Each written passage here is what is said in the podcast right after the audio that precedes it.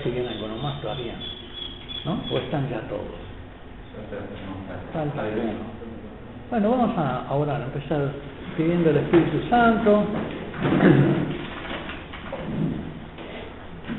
Invoquemos el nombre de Dios, de quien nos viene todo auxilio, gracia y salvación. En el nombre del Padre, y del Hijo, y del Espíritu Santo. Amén. Ven Espíritu Santo, llena los corazones de tus fieles y enciende en ellos el fuego de tu amor. Envía tu Espíritu y serán creadas todas las cosas. Oh Dios, que has instruido los corazones de tus fieles con la luz del Espíritu Santo, danos el saber, sentir y gustar rectamente según el mismo Espíritu y gozar siempre sus consuelos por Jesucristo nuestro Señor. Amén. Oh María, sin pecado concebida. San José, San José, Santo cura brochero. No es, no es culto público, no es culto público, acá no, no es culto público. Lo invocamos como podemos invocar la ayuda de nuestros difuntos. No pretendo con esto dar culto público, que conste.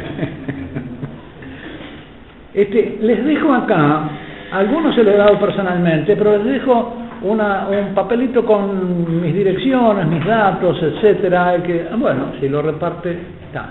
Este, ahí está mi correo electrónico, están las páginas web, los blogs, este, mi dirección, por si alguno quiere comunicarse conmigo, tendré gusto.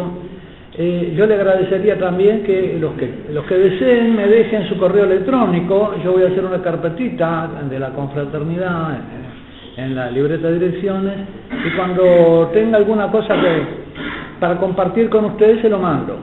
¿eh? Cosas que, que, pueda producir o que me parezcan interesantes. ¿eh?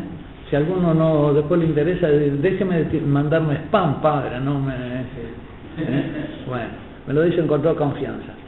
Este, así que agradecería, no sé si de repente pueden poner una, una lista acá y anotar nombre y, este, me mandan un correo electrónico, o si no me mandan un correo electrónico, y este, pero lo mejor sería que me llevara una lista, porque me facilita el trabajo de hacer una carpeta y...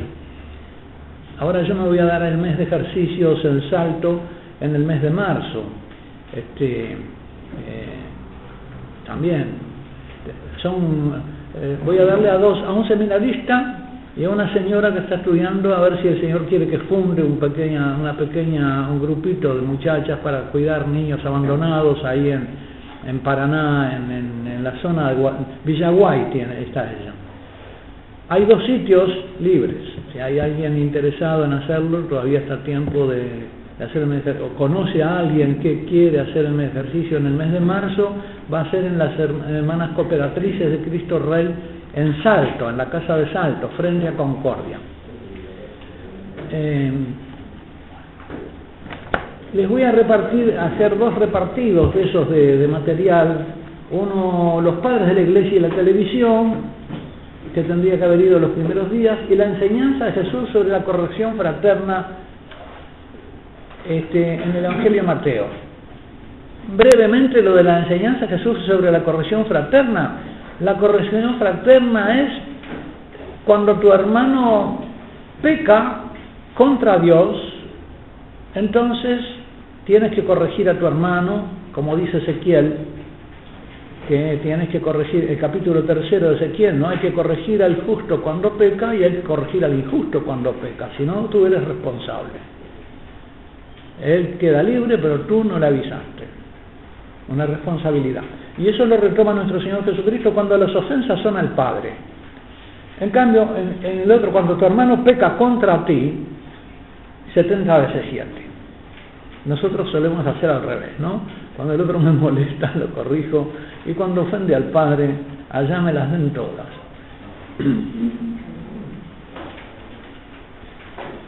Y el otro es también, es interesante lo de lo de este benedictino, se me van los nombres, sobre la televisión, eh, desde la consideración espiritual. Ahora, eh, les voy a dar el, tema de la divina regeneración un poco en algunos otros textos. Lamentablemente no, no se me ocurrió hacerle hacer fotocopia de esto, de modo que se, voy a, simplemente lo voy a exponer y no le puedo hacer el repartido. No se me ocurrió mandarle al padre para que hiciera también la multiplicación de esto. Pensaba que no tenía tiempo para darlo, pero tuve que relaborar las cosas. El tema que les voy a dar es entonces la divina regeneración en otros textos del Nuevo Testamento. Me hace el favor, padre, lo pone por allá al fondo por si alguien... Eh, los que son en el fondo. Los puntos que voy a tratar acá son las enseñanzas del Nuevo Testamento sobre la divina regeneración, algunos textos más de nuestro Señor Jesucristo, en que habla de la divina eh, regeneración más explícitamente. Y después eh, algunos textos más de Pedro y Pablo, y dos paternidades, la carnal y la espiritual. Jesús enseñó, como hemos visto, que es necesario ser engendrado por el Padre, ser hijos de Dios. Lo enseña de una manera, digamos, este, muy matizada y muy atendiendo a la, condición del público que lo escucha y a la receptividad, la capacidad de entender, con parábolas, con, ¿eh? incluso hablando como con circunloquios, el reino, el reino de los cielos, ¿no? Dios a veces como ocultando un poco el nombre del Padre, hablando, pero los apóstoles le llamaron a este nuevo nacimiento la regeneración, en griego la palingenesia o la anagénesis. Es un punto capital de la enseñanza de Jesús. Yo diría que es la esencia de la enseñanza, de la esencia del cristianismo, que repiten los apóstoles. Se trata de una generación divina permanente por la cual el Padre engendra a sus hijos en esta vida y en la eternidad, dándoles permanentemente el ser. Y los hijos reciben, consciente y activamente, ojalá mejor, ¿no? El ser que les viene del Padre con receptividad activa y gozosa. Segundo, los apóstoles llaman así regeneración o nueva generación o generación de lo alto, porque la preposición aná quiere decir las dos cosas, de nuevo o de lo alto, para distinguirla de la generación natural o carnal por la que recibimos el ser de nuestros padres según la carne. Por la nueva generación se recibe la vida de Dios Padre, y esta vida se agrega a todo lo recibido de Dios por creación, se asocia a todos los niveles de la naturaleza. nosotros participamos de todos los niveles de la creación, del mineral, del vegetal, del animal, del espiritual angélico y por fin del divino. Es, maravillosa la criatura humana, algo único en la creación de Dios, y en realidad nos dice la revelación que a esta criatura apunta todo lo creado. Y que esta criatura, imagen y semejanza de Dios, está llamada a un encuentro nupcial amoroso con Dios. Eh, tratando el, sacramento del matrimonio, el catecismo de la Iglesia Católica nota que la Sagrada Escritura empieza con la celebración de un matrimonio y termina también con la celebración de un matrimonio. Empieza con las bodas de Adán y Eva, pero que es una humanidad que está destinada a, un encuentro nupcial también con Dios, porque es imagen y semejanza, y Dios lo crea y se celebra. El, primer capítulo de Génesis con la preparación de un gran banquete de las bodas de Adán y Eva, pero de las bodas de la humanidad con Dios también. Y termina con las bodas del Cordero y con la iglesia que aguarda la venida del esposo. Así que todo es nupcial. El misterio de la creación es un misterio nupcial, es un misterio de amor. Por la nueva generación se recibe la vida de Dios Padre. Eh, cuatro. En esta revelación es esencial para entender la enseñanza del Sermón de la Montaña, el cual gira efectivamente alrededor de las relaciones interpersonales. Padre, hijo, hermanos. Jesús es el Hijo eterno de Dios hecho hombre y como hombre revela perfectamente lo que es como hijo, Dios engendrado por el Padre. Dios de Dios, Dios verdadero de Dios verdadero, engendrado, no creado, de la misma sustancia que el Padre. Recibe todo su ser del Padre. Y así vive también humanamente un ser recibido del Padre. En su naturaleza humana Él vive al modo humano lo que vive en su naturaleza divina, en su, naturaleza divina al modo divino, en la persona del Hijo. Y es el gozo de recibirlo todo del Padre en todo momento.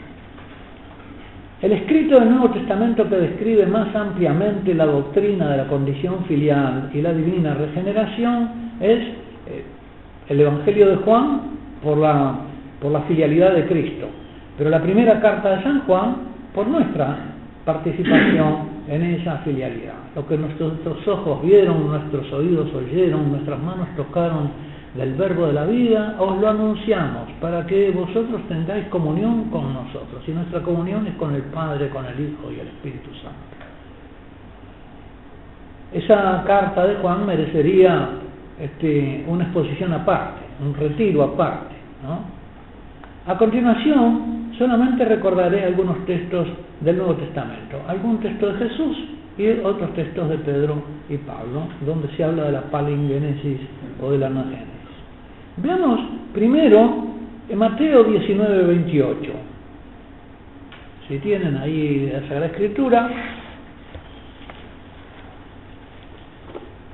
Mateo 19, 28.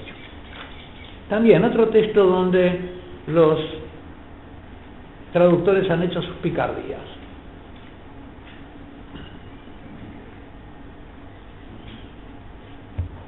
Mateo 19, 28. Entonces Pedro tomando la palabra le dijo, ya lo ves, nosotros lo hemos dejado todo y te hemos seguido. ¿Qué recibiremos pues? Jesús le dijo, yo os aseguro que vosotros, los que me habéis seguido en la regeneración, acá la Biblia de Jerusalén pone una coma después de seguido. Eh, yo le saco la coma. Porque con esa coma la regeneración se pone al fin de los tiempos. Y esa es una interpretación, me parece que, no es adecuada, que no está de acuerdo. Es ahora. Es decir, que lo seguimos en la regeneración. Vosotros, los que me habéis seguido en la regeneración, cuando el Hijo del Hombre se siente en su trono de gloria, os sentaréis también vosotros en doce tronos para juzgar. Y acá se está adelantando la escena de Mateo 25, del juicio final de las naciones, donde el Hijo del Hombre señala presentes a sus hermanitos más pequeños que están sentados en el trono jugando con él. El Hijo del Hombre allí es la figura colectiva ¿eh? de, Jesús, el Hijo del Hombre, y todos sus hermanitos juzgando a la humanidad según se hayan comportado con ellos. Pero esos hermanitos lo han seguido a Jesús en la regeneración durante su vida no al fin de los tiempos. No es que suceda la, la regeneración, no es un hecho escatológico reservado para el final. Ahora sucede. Acá de nuevo una coma perversa ¿no? se, ha, se ha introducido en el texto. Es bien sabido que los textos griegos no tienen signos de puntuación, de modo que siempre las comas y los puntos son interpretación.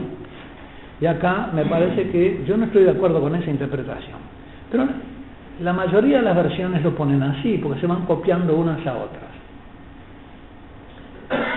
Entonces, yo os aseguro, vosotros los que me habéis seguido en la regeneración, en la palingenesía, cuando seguir a Jesús entonces no es seguirlo como un maestro del que uno aprende una doctrina y, este, y aplica la doctrina, sino que seguirlo Jesús en su vida humana iba siendo engendrado por el Padre en su naturaleza humana. Como hombre iba siendo engendrado por el Padre. E iba recibiendo en cada momento de su vida el Espíritu Santo, ¿no? Para cada cosa. En, la escena del bautismo, crecía en edad, sabiduría y gracia delante de Dios y los hombres, verdadero hombre. Por lo tanto, el Padre lo iba engendrando en su naturaleza humana y por eso Él entrega el Espíritu y dice todo está cumplido, porque hasta ese momento estaba cumpliendo la voluntad del Padre viviendo como hijo y iba siendo engendrado por el Padre en su naturaleza humana.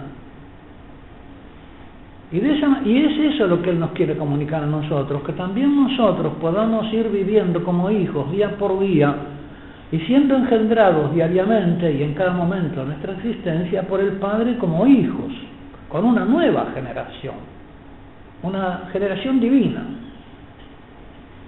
Esta es una, una doctrina del Nuevo Testamento capital, pero fíjense qué poco atendida en un texto así tan importante. Nótese cómo Jesús pone en paralelo el seguimiento y el misterio de la regeneración los que me habéis seguido en la regeneración. O sea, en el ser engendrados como hijos de Dios. Seguir a Jesús como maestro es seguir al Hijo en el camino de ser y vivir como hijos. Y eso no es solamente un esfuerzo moral, eso es un acontecer espiritual por obra del Espíritu Santo. Veamos otro texto, eh, Nicodemo, Juan 3, 3 al 10. El diálogo de Nicodemo, de Jesús con Nicodemo. Juan. El papelito este no. No, no, no, este no está repartido, disculpe, no, no, no, me no se me ocurrió hacer fotocopia. Les puedo mandar el texto por correo electrónico si quieren, de todas las cosas. Yo les puedo mandar muchas cosas por correo electrónico, les puedo mandar los ejercicios espirituales de San Ignacio, en fin, este, lo que me pidan, que yo tenga con mucho gusto. Este, eh, tengo un trabajito sobre este, sobre eh, el Evangelio de eh, tengo un blog de Sagrada Escritura donde yo voy subiendo trabajos que he hecho durante mi vida Estoy, estoy, ahora acabo de subir Lucas Médico, ¿no? Está, está por terminar Lucas Médico, que es, Lucas era un médico griego, lo que sabía un médico griego y las exigencias intelectuales que tenía un médico griego, porque él es testigo de milagros biológicos, del nacimiento virginal de María, y tenían una disciplina, crítica muy, muy, muy aguda los, los médicos griegos, porque había una escuela empírica había una escuela eh, neumática también, había toda una doctrina del espíritu en, eh, Aristóteles, y, eh, que, parece como que Lucas toma, es muy sensible a eso, pero tiene existencias empíricas muy grandes, ¿no? porque era la experiencia la fuente del conocimiento médico. A partir de Entonces él, cuando dice que se cayó aquel chico de la ventana este, y lo recogimos muerto, tenemos un certificado de función, porque el médico dijo que estaba muerto.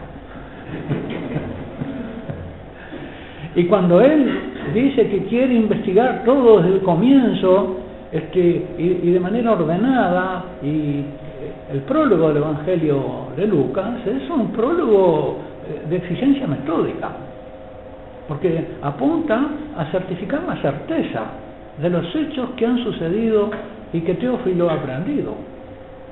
Así que Dios eligió como lo mejorcito que había de la ciencia crítica de la época para que le pusiera su certificado a lo que él, eh, de credibilidad, a lo que él había recogido de los testigos presenciales de los hechos en que fue enseñado Teófilo. Eso lo acabo de subir. Ahora voy a subir algo sobre la, comunión, la coinonía. Este, y después, no sé si ya subí este de San Juan o el de Nicodemo, ¿no? En verdad, en verdad, eh, te digo, le dice Jesús a Nicodemo, que el que no nazca de nuevo y de lo alto, porque eh, los traductores ponen de nuevo, ¿no? Simplemente, anosen, la, la, la preposición anosen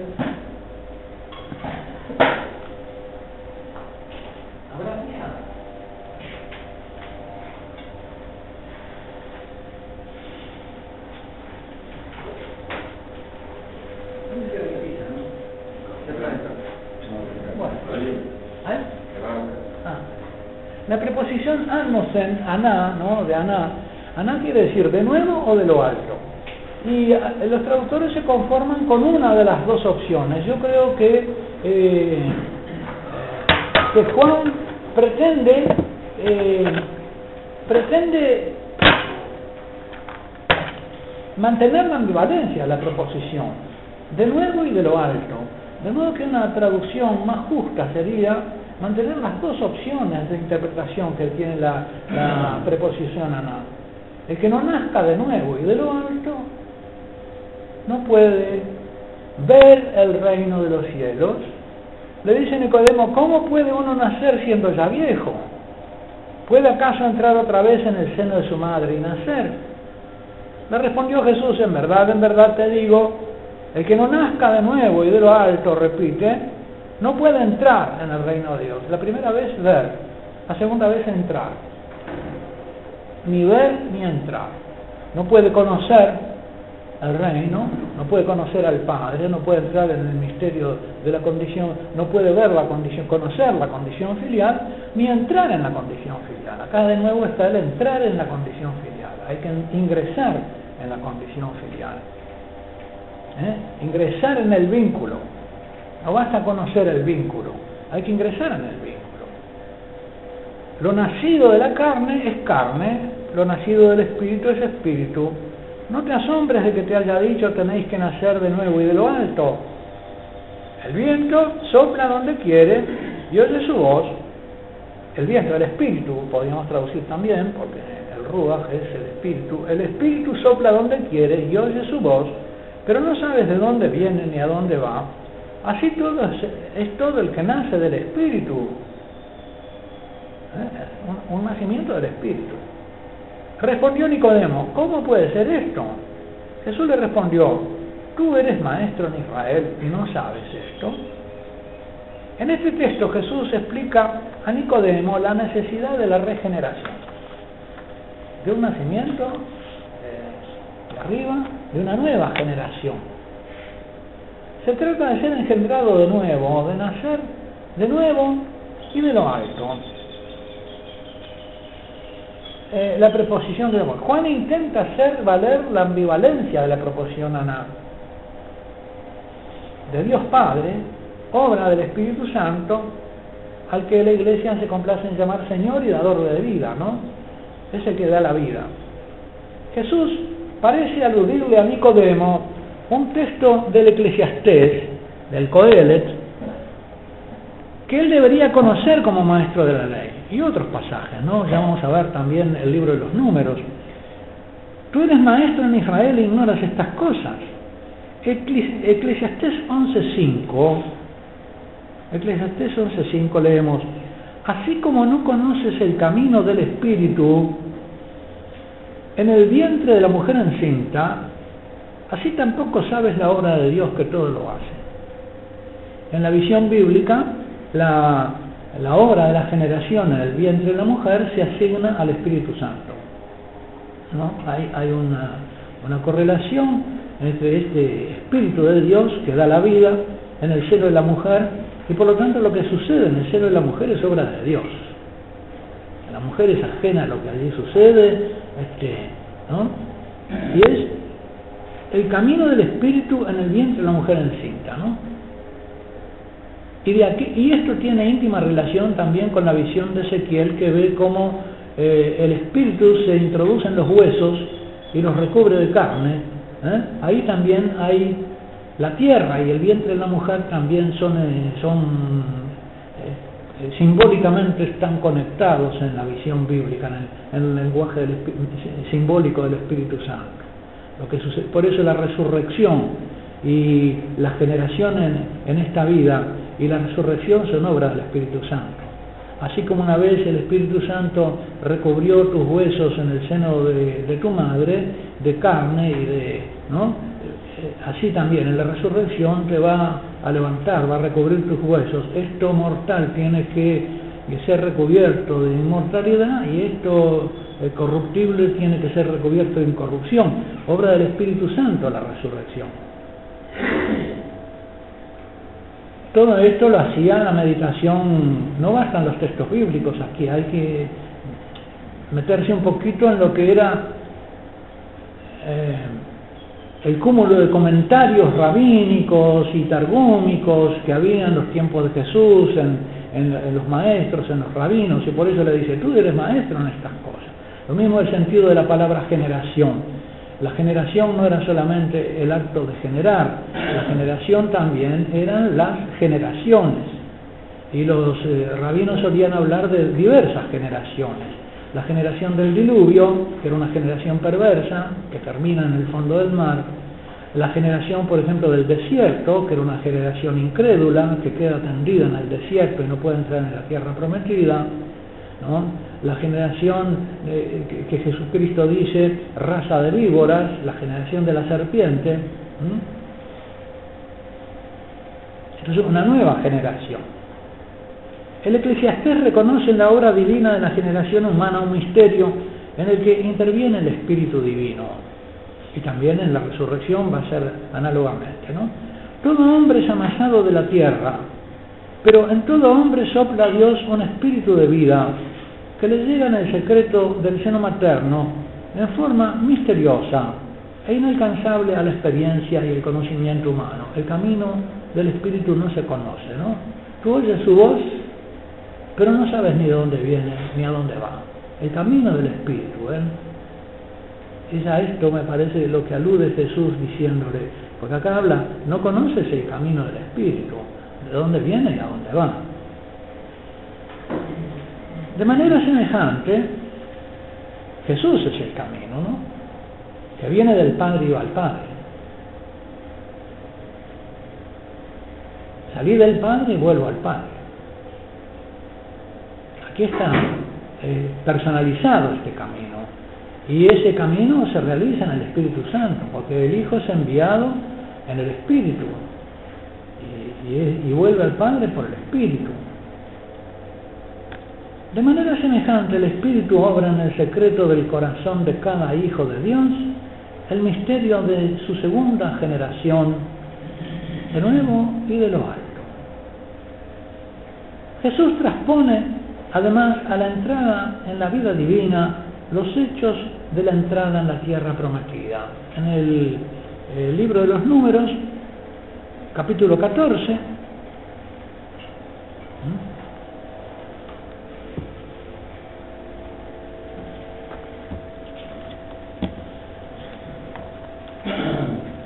Recuerdan ustedes que Dios envía, eh, que Moisés envía a los exploradores, Josué, en tiempos de Josué se envía a los exploradores a explorar la tierra, a la tierra prometida, desde el desierto, van los exploradores, vuelven, desanimando al pueblo con sus relatos, la mayoría, solo Josué y Caleb, que son exploradores de la tierra, eh, los animan a entrar, pero el, pueblo se alborota y dice, no, dice, los otros exploradores dicen, era, está poblada de gente, de gigantes, nosotros ante ellos éramos como una langosta, nos van a devorar, no entremos ahí. Y los otros dicen, no, vayamos. Dice, la generación de Dura Service no creyó a los exploradores Caleb y Josué, que les dan buenas noticias de ella.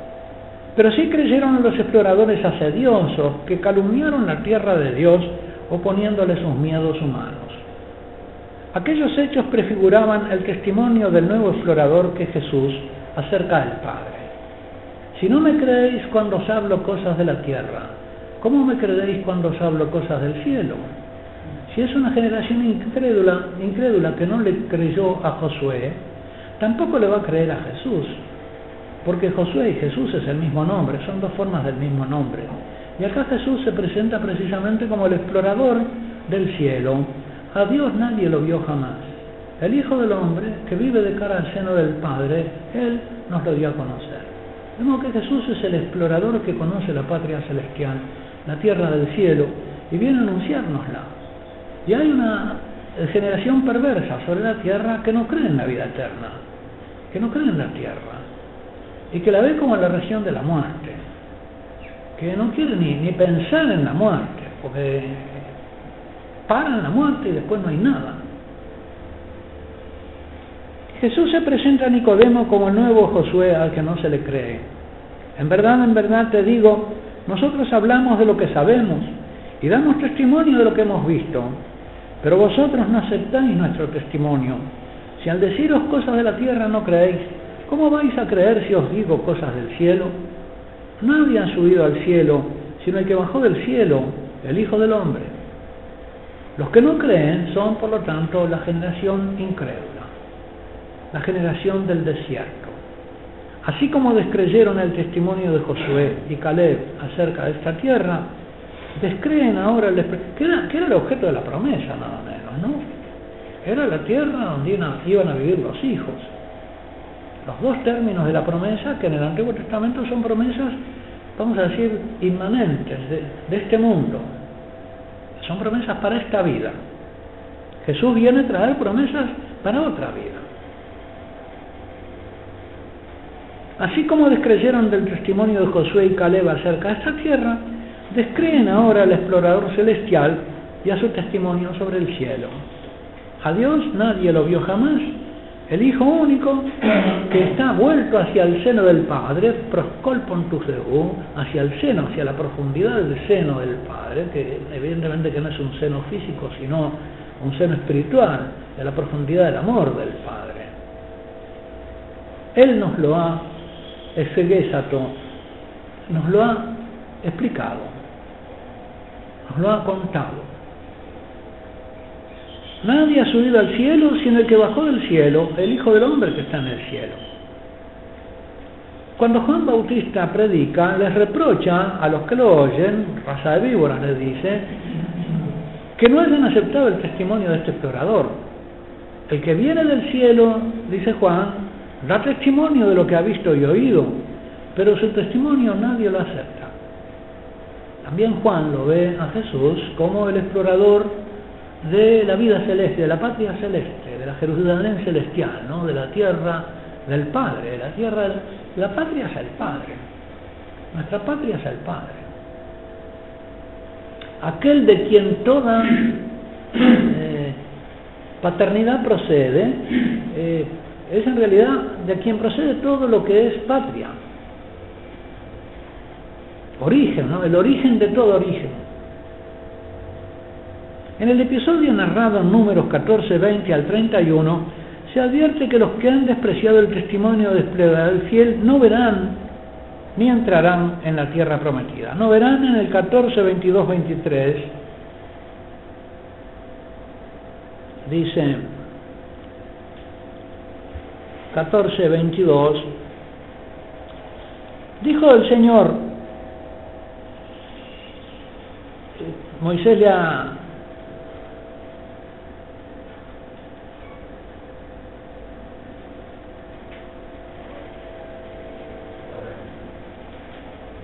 Moisés le pide al Señor, perdona la iniquidad de este pueblo, conforme a la grandeza de tu bondad, como has soportado este pueblo desde Egipto hasta aquí. Y le dice el Señor, lo perdono según tus palabras, pero vivo yo y la gloria del Señor llena toda la tierra, que ninguno de los que han visto mi gloria y las señales que he realizado en Egipto y en el desierto, que me han puesto a prueba ya diez veces y no he escuchado mi voz, verá la tierra que prometí con juramento a sus padres. Así, la generación perversa no va a ver la tierra. Y en el 1430 eh, continúa este discurso y dice,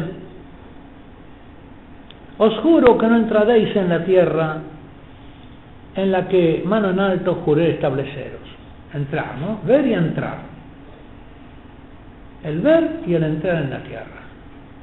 Jesús retoma este ver y entrar en el reino.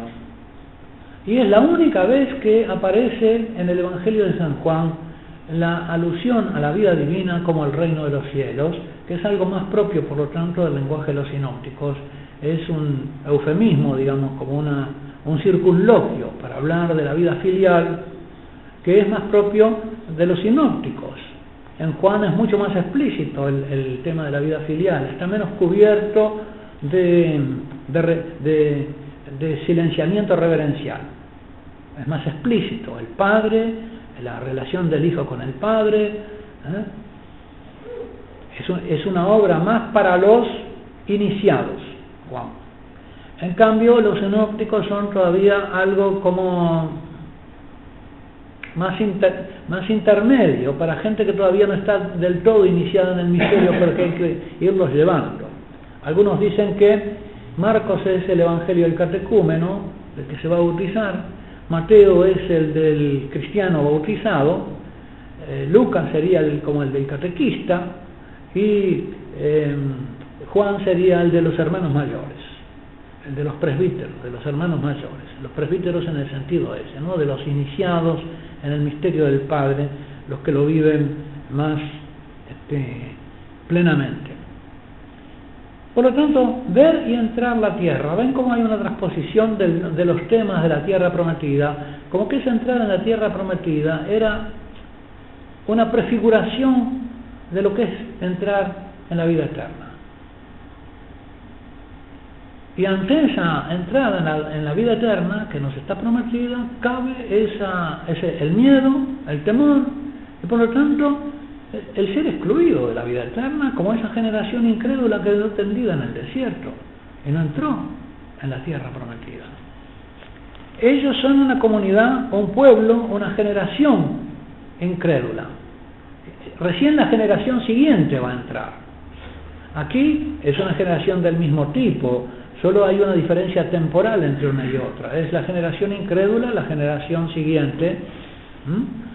Pero en esa sucesión de generaciones dentro del tiempo hay también una prefiguración de esta nueva em, diferencia de la generación carnal a la generación espiritual, que también viene en el tiempo.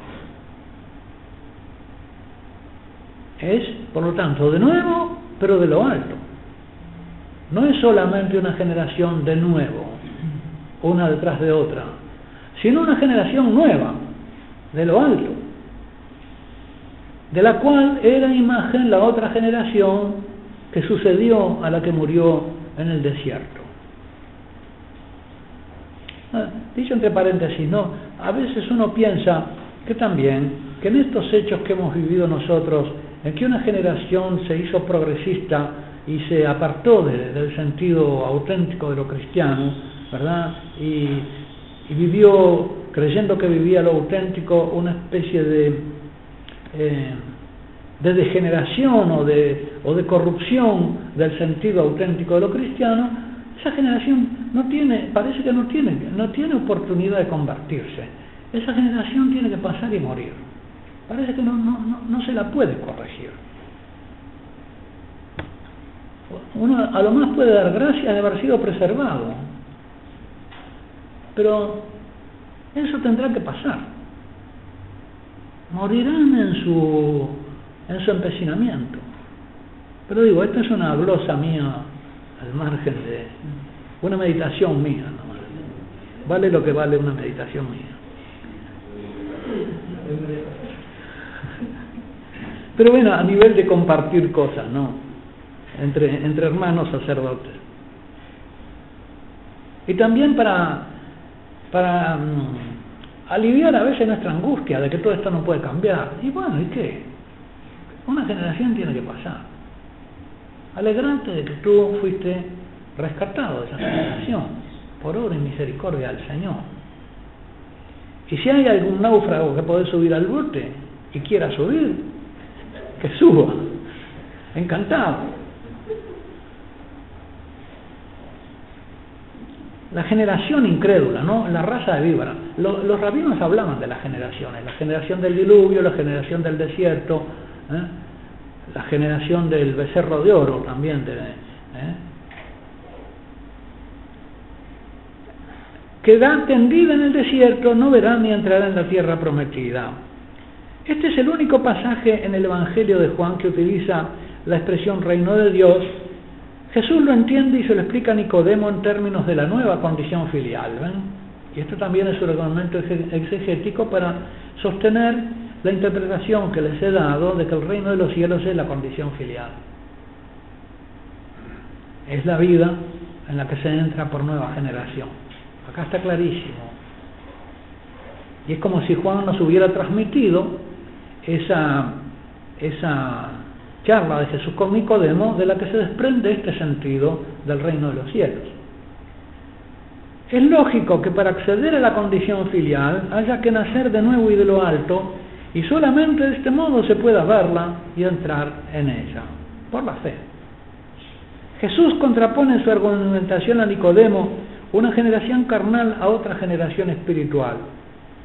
Bueno, los rabinos hablaban de la generación agobiada por la esclavitud de Egipto, del diluvio, la generación incrédula de la dura serviz, ah, me faltaba esa, ¿no? La generación de Egipto que estaba agobiada por la dura servidumbre y que no quería salir, que no creía tampoco en la liberación que se le prometía. Y la otra, la que salió después, no creía en la entrada de la tierra. Jesús, que hablará de la raza o generación de la serpiente, raza de víboras, la generación de la serpiente, la, como anunciaba el propio Evangelio, algunos de ustedes me decían, ¿no? el propio Evangelio 3.15, Génesis 3.15 se anuncia, eh, yo pondré enemistad entre ti, entre ti y la mujer, entre tu progenie y la suya. Bueno, la raza de víboras es esta, la que Jesús encuentra como incrédula delante de sí y le increpa. ¿Eh? Ustedes son la raza de la serpiente, los hijos de Satanás. Si conocierais, ¿por qué no conocéis a mi padre? Queréis matarme. Si conocierais a, mi padre, ¿no? Es la generación que se le opone a Jesús. Jesús, que hablará de la raza o generación de serpientes, reprocha a Nicodemo que, siendo experto en las Sagradas Escrituras, no lo entienda el planteo de una nueva generación. Eso para un rabino era ABC, nacida de lo alto, es decir, de Dios, que baja de las nubes como el Hijo del Hombre con quien se identifica, porque Nicodemo también tenía que conocer al Hijo del Hombre en Daniel, lo que eso significaba. Una figura de hombre que baja de los cielos, porque lo que sube del fondo del mar es la generación bestial, de las bestias, de los hombres bestias, de los imperios de este mundo, que no tienen figura humana, sino que son, digamos, eh, este, como, como, como bestias. A lo más, lo más que tienen de común con el hombre es la, la cuarta bestia que habla. Pero habla, tiene eso de humano. Pero dice grandes cosas, pero son todas mentiras. Así que lo que tiene de humano es mentiroso. Y tiene muchas cabezas, ¿no? Habla muchas cosas. Los príncipes. Vayamos a un texto de Pedro y a otro de Pablo ahora. Pablo le escribe a Tito, Tito 3, 4, 5.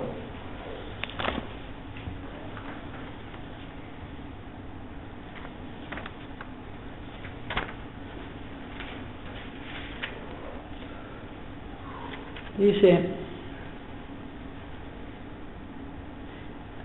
cuando se manifestó la bondad de Dios nuestro Salvador y su amor a los hombres, Él nos salvó, no por obras de justicia que hubiésemos hecho nosotros, sino según su misericordia, por medio del baño de regeneración y de renovación del Espíritu Santo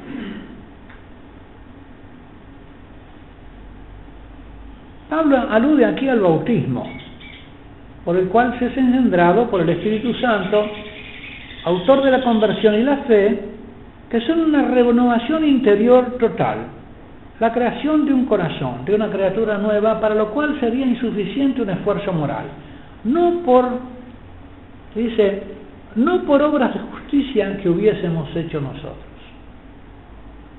Así que por más que yo me ponga a querer este, comportarme como hijo, ¿no? Por, por un esfuerzo propio mío, no. Tengo que pedirle al Padre. Y por eso, eh, el querer ser como hijos tiene que transformarse en nuestro corazón en un clamor. Hay que pedírselo al Padre como un clamor.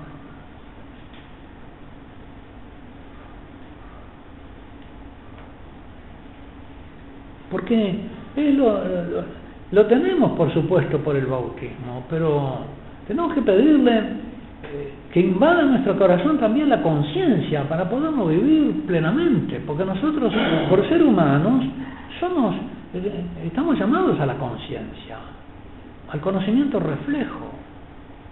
Eh, ese tipo de gracias que le concede a Escribá de Balaguer o a Kentenich, ¿no? Él nos salvó por no, no por obra de justicia, sino según su misericordia por el baño de la regeneración. Otro texto es en San Pedro, la primera de Pedro, capítulo primero, 3 al 5.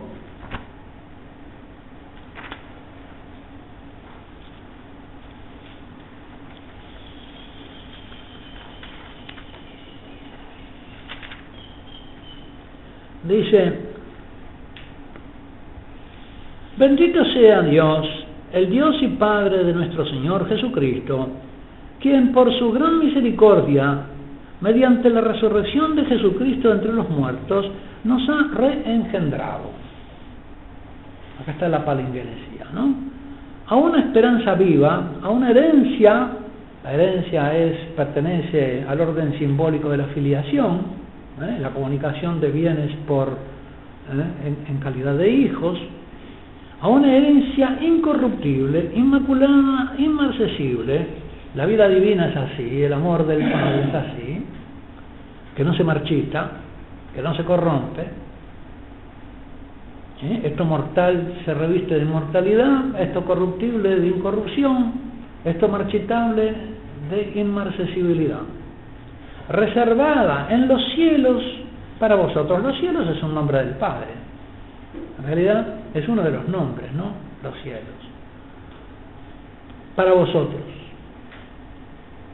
a quienes el poder de Dios, por medio de la fe, que es obra de Dios en nosotros, pues es por obra del Espíritu Santo, protege, preserva, diríamos, y la preservación yo creo que es algo palpable en nuestra vida, en la vida de todos nosotros, ¿no? Es algo palpabilísimo. protege para la salvación dispuesta ya a ser revelada en el último momento. Dice entonces, Pedro relaciona a la nueva generación que hace hijos de Dios con esperanza de alcanzar la herencia de los hijos de Dios. Su promesa supera su fama. Si Él obrado en nosotros estas maravillas de preservación, etcétera, etcétera, lo que nos tiene reservado es muchísimo más. Salmo 137, versículo segundo. Su promesa supera su fama. Lo que podemos esperar de Dios es incomparablemente mayor de lo que hemos recibido. Y el mismo Pedro establece algo más adelante, en, los versículos 14 al 19 del capítulo primero, el contraste entre esas dos filiaciones, la carnal y la divina. Dice, como hijos obedientes, como hijos obedientes, acá no nombra a Dios, pero se sobreentiende del Padre Celestial, no os amoldéis a las apetencias de antes, a las pasiones, ¿no? a los apetitos de antes. ¿De antes de qué? De antes del bautismo, de antes de la nueva generación, de antes de la conversión. Y califica de nuevo ese antes como el tiempo de vuestra ignorancia. Las apetencias de antes, del tiempo de vuestra ignorancia. ¿Ignorancia de qué? Ignorancia del Padre, de Dios como Padre. De ignorancia de qué? De Cristo. Más bien, así como el que os ha llamado es santo, Cristo y el Padre, sed santos en toda vuestra conducta. Acá, este, citando al Levítico, como dice la Escritura, sed santos porque santo soy yo. Y si llamáis Padre, si llamáis Padre a quien, sin acepción de personas, juzga a cada cual según sus obras, conducíos con temor durante el tiempo de vuestro destierro mientras estamos lejos de la casa paterna, de la patria celestial, porque todavía no, hemos llegado, estamos en, situación de destierro aquí. Esa es una visión, ¿no? Somos peregrinos. No navemos en civitatem, sed futura ninquimus. No tenemos aquí morada permanente, buscamos la futura, dice la carta a los hebreos. Estamos en condición de peregrinación y por lo tanto de dispersión. Eh, Pedro empieza la carta diciendo, Pedro apóstol de Jesucristo a los que viven como extranjeros en la dispersión. Esta es la situación normal de la iglesia y de los cristianos. Y por eso se reúnen solo para la Eucaristía y después son despedidos para la dispersión. ¿Eh? Podéis ir en paz. Y temisa es. es. Es la condición de la iglesia, es la condición de la dispersión. Y lo que los une es la Eucaristía. Sabiendo que habéis sido rescatados y yo creo que eso también es la condición normal de una parroquia. A veces el párroco insiste en tener a, los feligreses alrededor suyo como una especie de cloaca con sus pollitos. y no es así. Tiene que alimentarlos con el cuerpo de Cristo y mandarlos al mundo. Como un padre manda a sus hijos a que se golpeen. Y le muestra sus cicatrices y, los anima a que las cicatrices son buenas. Hay un libro de, un, que habla de esto de la paternidad, de la crisis de la paternidad hoy, de Claudio Risset, que es un psicólogo italiano y psiquiatra, y se llama El padre, el ausente, el inaceptable. Este, no sé si hay traducción castellana. El padre, el ausente, el inaceptable. Y dice que es muy importante la cicatriz del abuelo, la cicatriz del padre para la formación de los niños. Que los niños tienen que aprender a golpearse, ¿no? Animarlos. Y por lo tanto, cuando la mamá los educa a los niños y el papá no interviene, son blanduchos, porque la mamá no quiere que sufra. En cambio, el padre le puede mostrar cicatrices y mostrarle que se puede sufrir y que hay que saber morir las mamás educan para vivir, no quieren la muerte. Las hijas de Eva, ¿no? Eh, son los padres los que los tienen que animar al riesgo. El padre envía a su hijo eh, a la muerte.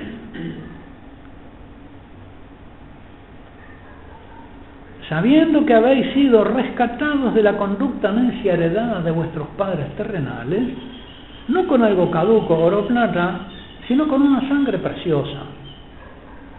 Con la muerte del Hijo, en la, en la muerte del Hijo hemos sido bautizados. ¿Qué podemos reclamar otra cosa si de ahí nacimos? Ojalá que esas cosas nos quiten los temores, los miedos, no el martirio, que están, los tenemos clavados. Este. ¿Qué vamos a hacer? Eh, tenemos que ser rescatados de eso. Este. 18. Hay que notar en este texto la oposición de las dos paternidades.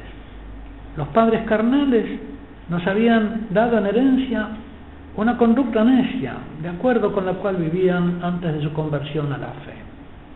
Cristo, con su sangre, los rescató al precio de su sangre de esa tradición de ignorancia equivalente a una esclavitud.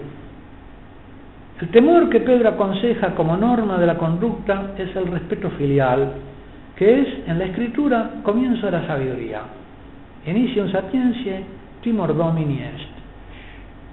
Estos textos de Pedro y de Pablo explicitan la misma doctrina de la filiación divina que enseña Jesús en el Sermón de la Montaña. Se es verdaderamente engendrado otra vez, de nuevo, por el Padre desde lo alto. Y si bien el Espíritu Santo no se nombra en el Sermón de la Montaña, en los demás textos citados, y particularmente en el diálogo con Nicodemo y en otros textos, la nueva generación aparece íntimamente vinculada a la acción del Espíritu Santo, es obra del Espíritu Santo. Ahora, curiosamente en el sermón, como que el Espíritu está todavía en lo secreto, ¿no? Mantenido en secreto, en, en el arcano. Eh, luego, dos paternidades, la carnal y la espiritual. San Pablo afirma que de Dios procede toda paternidad en los cielos y en la tierra. ¿Eh? Patris, es la palabra griega. Paternidad es patris o patria. Según la carne es, la generación según la carne es como obra de creación, obra de Dios también. O Dios interviene. Pedro, por su parte, explicita la situación real de la paternidad humana en su actual condición de la naturaleza herida por el pecado y se refiere a la condición caída de toda paternidad, de su tiempo y de todo tiempo. La conducta necia heredada de vuestros padres. Por más santos que sean, siempre hay algo en ellos, ¿verdad?, que es tributario de la carne. Una paternidad capaz solo de transmitir una conducta necia, es decir, lo contrario de sabia. Y si los padres son sabios, a veces es la necedad de los hijos lo que le impide recibir la, herencia sabia de sus padres. ¿eh? Porque no asegura nada, la, generación carnal no, transmite la herencia a la santidad de los padres. Hemos visto hijos necios eh, de padres santos y sabios. Pablo muestra el origen divino de la paternidad humana y por lo que me estoy refiriendo a los textos que hemos visto, ¿no? uno de Pablo y otro de Pedro, el de Tito y el de la primera de Pedro. Pablo muestra el origen divino de la paternidad humana y por lo tanto su vocación excelsa según el plan divino. Pedro marca un contraste entre las dos paternidades, la terrena y la humana, la celestial, al tomar en cuenta la situación real de la paternidad humana necesitada de sanación y salvación. 22. Hay otra diferencia entre la paternidad humana y la divina en el modo de transmitir el ser y de educar en la sabiduría. Mientras los padres según la carne nos dan el ser por una generación puntual y luego continúan durante algunos años de niñez y juventud su obra de formación humana mediante la creación, el Padre Celestial que nos ha creado y llamado a la existencia mediante la generación carnal, nos engendra incesantemente bautismalmente, por eso el bautismo no se repite, porque es, digamos, como un punto continuo, es puntual, pero está concebido como continuo, tiene que actuar continuamente, dándonos el ser en todos los niveles, material, sensible, anímico, intelectual, afectivo y personal. Nos reengendra cada día, nos engendrará eternamente.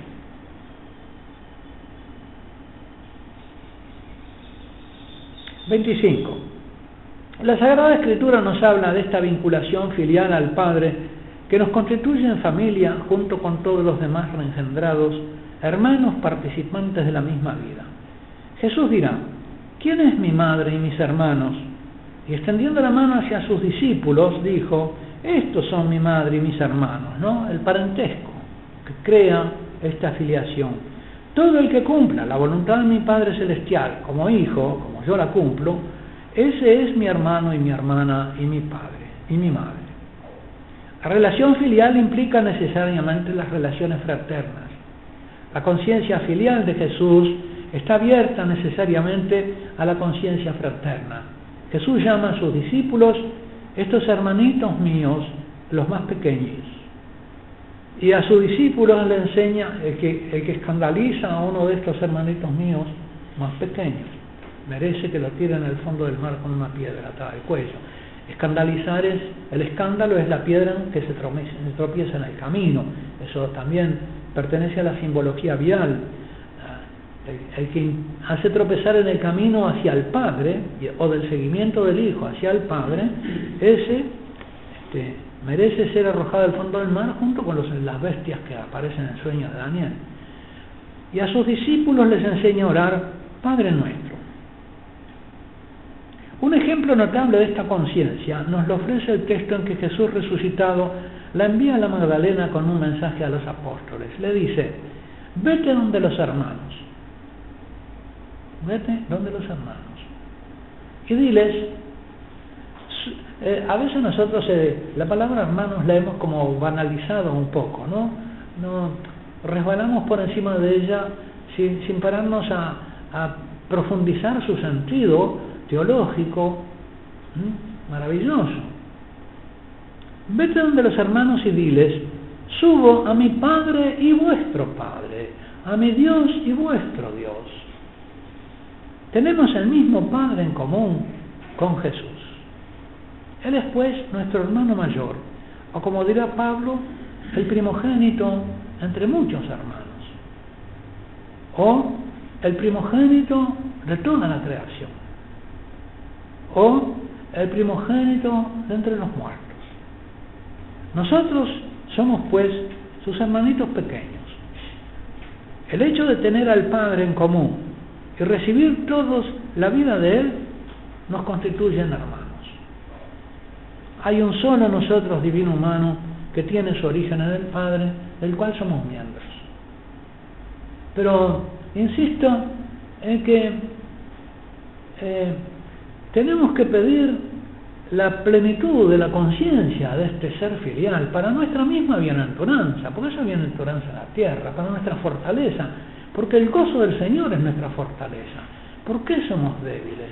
Porque nos falta el gozo de la vida filial, porque nos falta el gozo de la paternidad divina, y esto hay que pedirlo. Y el Padre nos lo concede, porque las cosas buenas nos las va a conceder, y esto lo quiere. Y por eso nosotros lo deseamos. Sentimos el deseo en el corazón. Pero ese deseo hay que soplarlo como un fuego para que se encienda y se inflame. Como le dice eh, este, San Pablo a Timoteo, en la primera a Timoteo le dice, por eso te recomiendo que reavives el fuego del carisma de Dios. Que reavives el fuego, anasopirein dice, ¿no? Este piros es el fuego, ana, de nuevo, so, dar vida de nuevo al fuego, vivificar, soplar el fuego. Yo creo que tenemos que soplar el fuego de que se realice en nosotros esta filialidad, esta filiación, que el Padre nos engendre, que tenemos que clamarlo.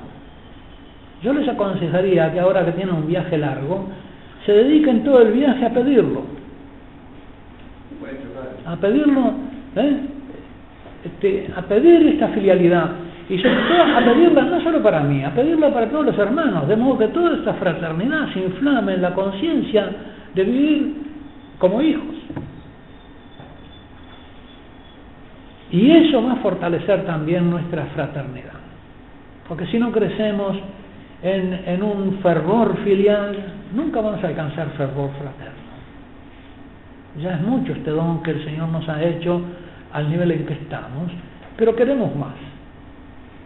¿Eh? Como esos niños que este, la mamá le da una cuchara de papa y dice más, más. Y la mamá contenta. Bueno, el padre es contento de que le pidamos ser engendrados por Él. Porque se lo pedimos para su gloria. Él se glorificará en nuestra filiación, en nuestra filialidad.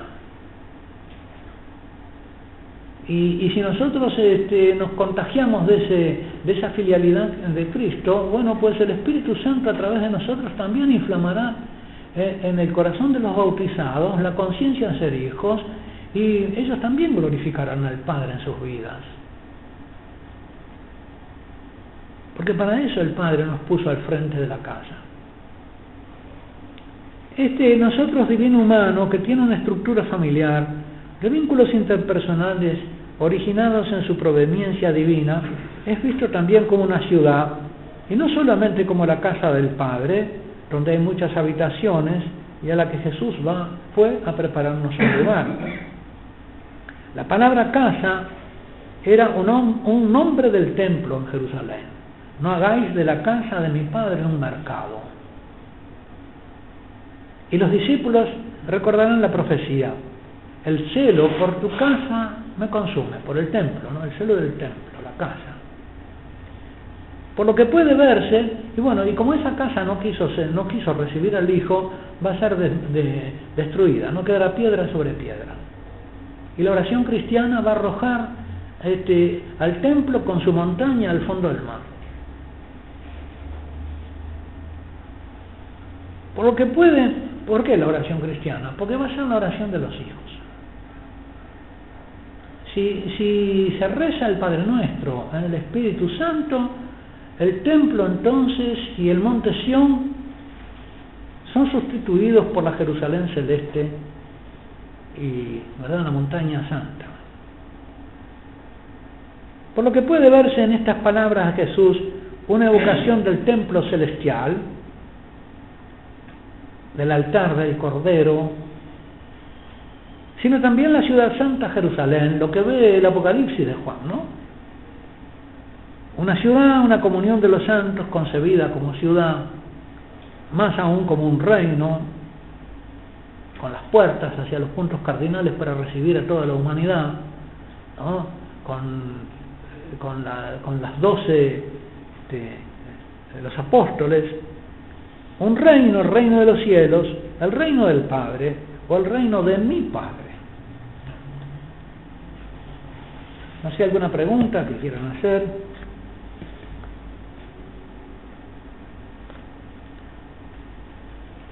Sí, padre. ¿Algún comentario? Padre Jardín. A la luz de las lecciones que nos está dando, a la luz de las lecciones que nos está eh, dando y enseñando, el progresismo sería como un regreso al judaísmo con todos los, los bichos de las generaciones malas.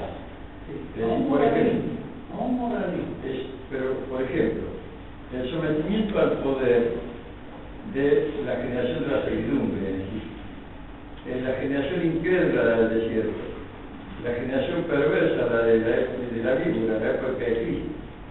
Las generaciones se, se sintetizan y se, se juntan en, en este tema del progresismo que persigue a los que quieren ser fieles a Cristo y al Padre y quiere crear otro tipo de fe o de, o de Cristo que es distinto de- del Hijo del Padre. Y es una vuelta a la justificación por las obras. Usted ve la teología de la liberación, la teología de la todas esas son versiones distintas Y algo para que se escandalicen los sacerdotes.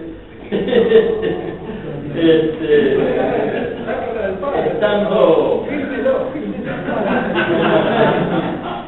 Este, esto se, se verifica mm, bastante en muchos jefes de la iglesia que se someten al poder mundial, son cómplices del poder por conveniencia, persiguen a los que quieren seguir a Cristo y además de eso, este, eh, predican un- una cuestión eh, sociológica eh, en cuanto a la vida cristiana. Fíjese que hablando con el, no, porque él era bastante bozarta castellano y yo para inglés, con el director espiritual del seminario de la diócesis de Nueva York, en Uruguay, me preguntaba cómo eran los obispos uruguayos y argentinos.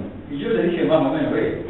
Y él, un hombre joven de 34 años que ha viajado dos meses al año, se dedica a dar discursos de actualización a las hermanas de la Madre Teresa de Calcuta, me dice, así como hablaba él, y dice, desde el Vaticano II todos los obispos que conozco son así.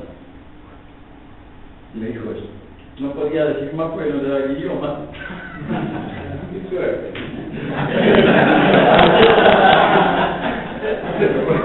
Pero ciertamente que es como una vuelta judaísmo, como un regreso.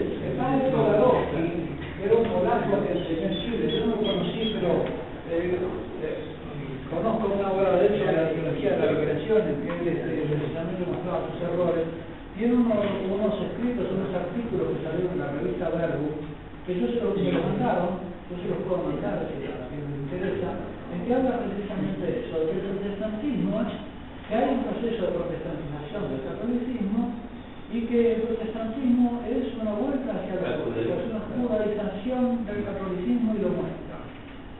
Pero entonces es algo que le sucede al catolicismo, Claro. esa tendencia a judaizar, a convertirse de nuevo en una justicia de escribas y fariseos, con una gran porción, proporción de hipocresía, Porque Jesucristo a los apóstoles le dice, guárdense de la levadura de la, de la hipocresía, de, de, de la Así que Jesús, nuestro maestro, esas palabras de guárdense, que apuntan a lo escatológico también, eh, era consciente que a nosotros nos acecha esa amenaza de reincurrir en la hipocresía y de reincurrir, de recaer en la justicia de los escribas y fariseos. ¿Qué es la ley? Es el cumplimiento de la ley, pero no siguiente.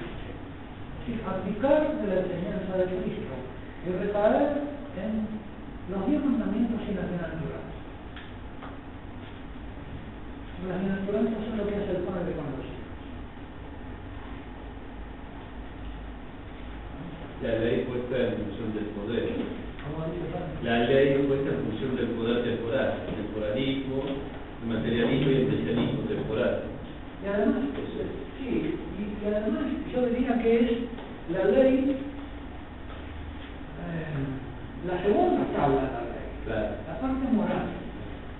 Y la parte religiosa, ignorando que ahora Dios, el único Dios es el Padre. Es decir, no, no, no explicando la primera tabla, y como Jesús le explicó como el Padre, no dándole cumplimiento a la primera tabla, con la demostración del Padre y con la demostración de la fidelidad. Porque de otra manera es cargar a la gente con un fardo que no puede llevar.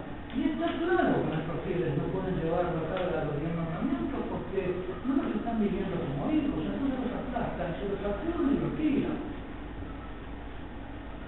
La única manera de llevarlos es como hijos complaciendo al Padre. Si no, sin el gozo, sin el gozo de la fidelidad, la ley aplasta y entristece. Bueno, sé que es dura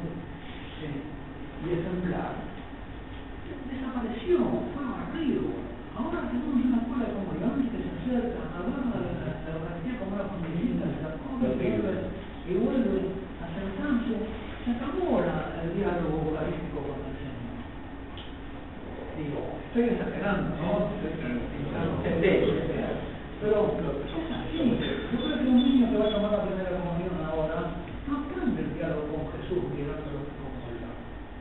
Por lo menos la gruesa. Este, nuestro convocatorio desapareció.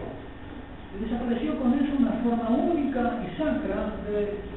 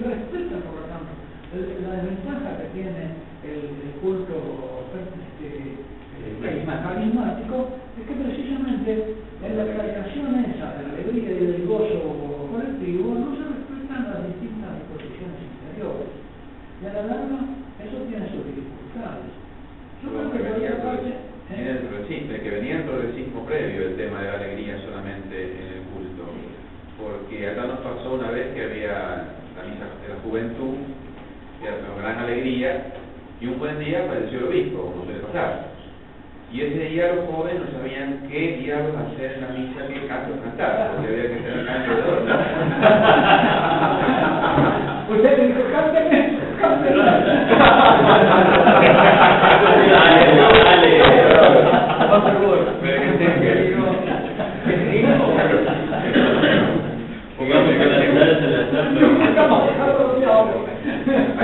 Cuenta.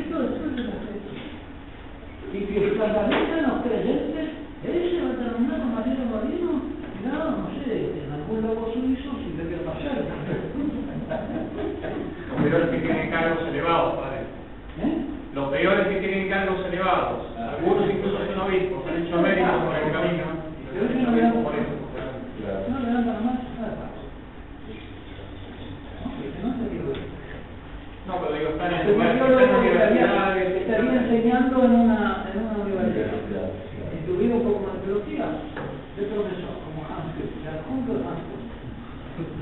Claro. ¿Qué relación hay, padre, en un tema que eh, nosotros lo vinculamos mucho a usted con el tema que largó de la serie?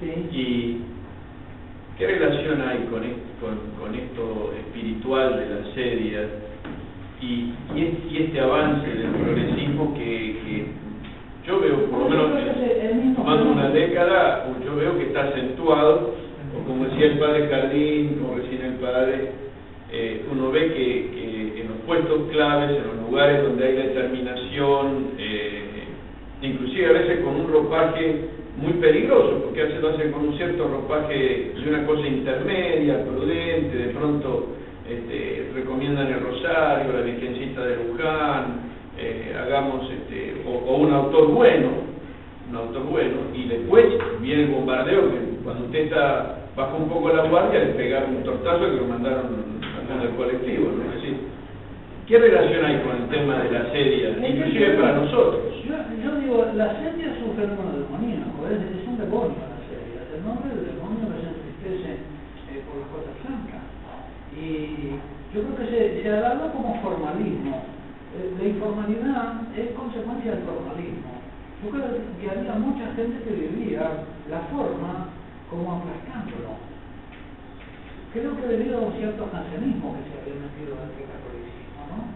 Había formas jansenistas y, y el jansenismo es formalista. ¿no? Este, entonces vino la informalidad. La gente empezó cuidando la forma. Pero, pero no sustituyó la forma. En realidad no tendría que haber cuidado la forma. Él estaba más llenado del espíritu. Y entonces es tan, tan sin espíritu es el formalismo como la informalidad. Pero todavía la forma tenía la capacidad de, sus- de- de- digamos, de, de- de ser llenada del espíritu. Ahora, sin forma ninguna, ¿de dónde recoge el espíritu? ¿no? Y cuanto más informal, pareciera que más aplaudido, ¿no? Si cuanto llega más desvencijado, y si va al taxi, ni le cuento. Es decir, ya... Padre, en realidad yo creo que la informalidad es una forma distinta de expresarse, carente de, de, de, de estructura, ¿no es cierto? Porque el hombre no puede vivir sin forma, tiene cuerpo, Sí, pero entonces siempre son, Claro. son creativos. pero no hay, pero no hay espiritualidad profunda que le dé sentido a lo que hace. Mis compañeros holandeses tenían, y yo digo una carpeta con muchos cánones distintos creados. Se creaba un canon. Ah. Y hacer una carpeta, era de mal gusto repetir el canon dos veces. Tenía que ser creativo. Ajá. Yo tenía de compañeros en teologado a los, los experimentadores, era el tiempo que se experimentaba, ¿no? Preparando la nueva liturgia, se experimentaba, estaba en una experiencia,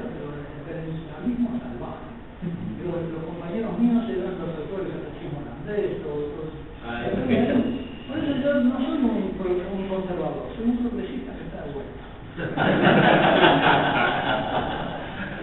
y eso no lo me ha protegido, porque uno cuando sufrió el tifus o queda bobo, se muere, lo que es bobo. Tal vez la serie va de la mano con la, generalmente va de la mano con la herejía. Si bien somos, podemos ser víctimas de la habitualmente uno ve, por ejemplo, la vida de Martín Lutero y todo eso, un problema de serio. Yo creo que el formalismo, el formalismo, el, formalista vive una seria, pero oprimido por otras razones,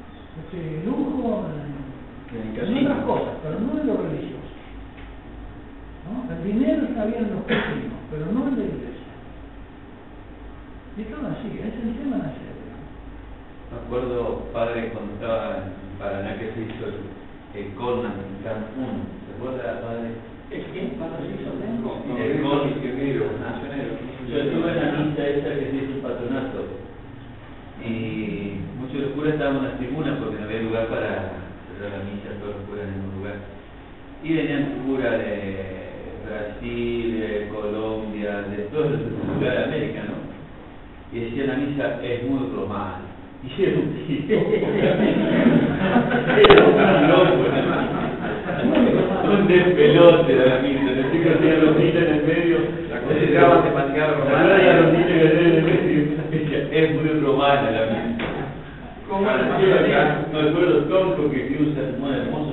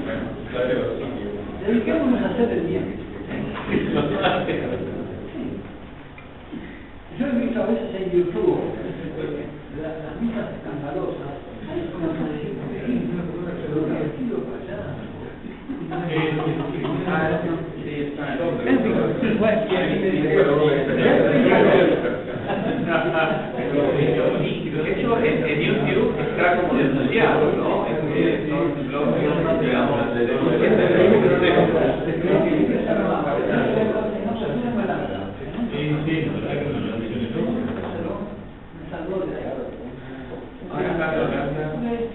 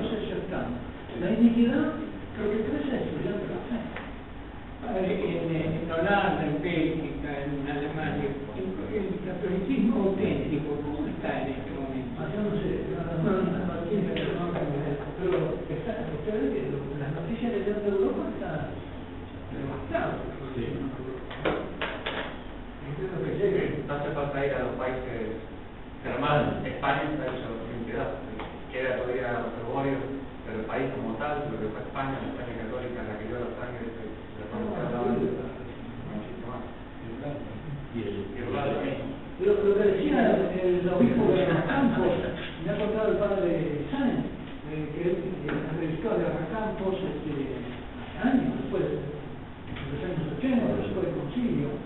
Este, y sí, los campos eh, tiene una pastoral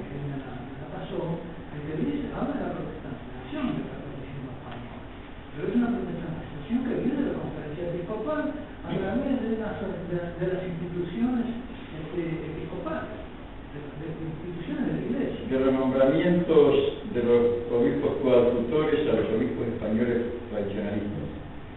Porque Guerra Campos cuando estuvo con el Papa Pablo VI, Pablo VI le preguntó, ¿y ahora qué podemos hacer? Y le llevó un informe muy completo. Lo mismo que has hecho hasta ahora Santidad, le dijo, pero al revés.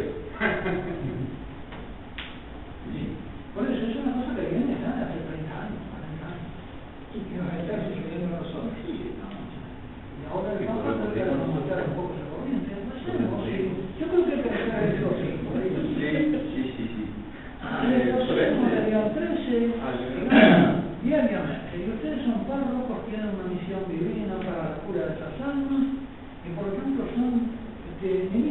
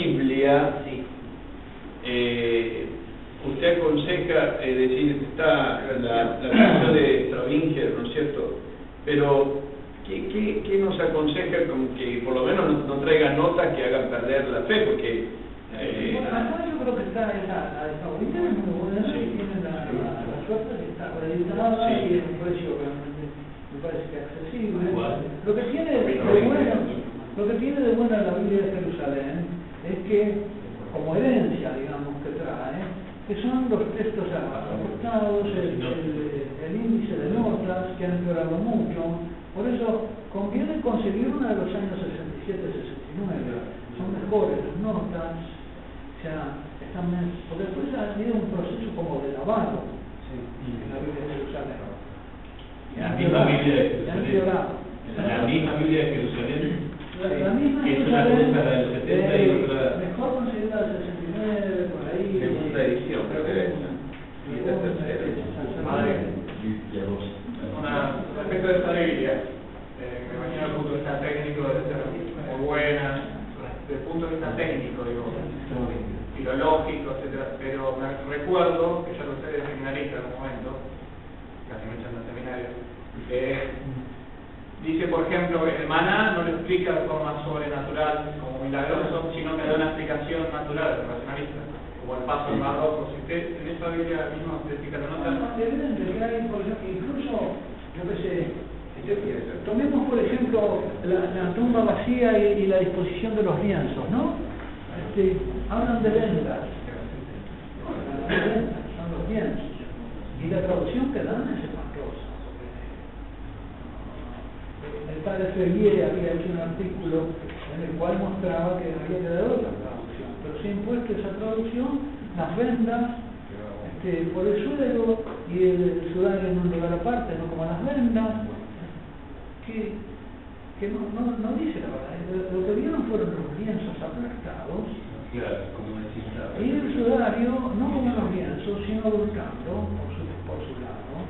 Así que la misma disposición de los lienzos envoltorio, digamos, no había sido deshecho, era una, una, un signo de que el cuerpo había salido adentro. Claro.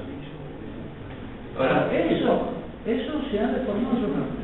Y Peguier dice de dónde viene, viene de la traducción de un francés eh, que que después se expandió por todas las traducciones francesas de castellano.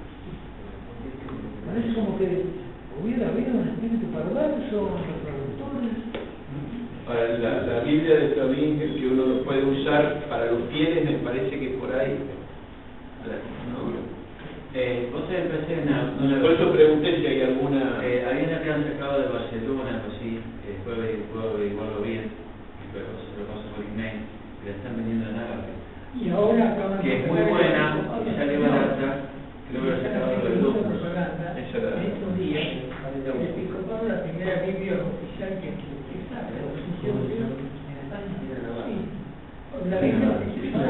Escucharon ustedes el el anuncio de la Biblia del tratado. Español, Sí. pero vaya a saber, no digo, no, no. Yo en la- en bibliografía no estoy actualizado.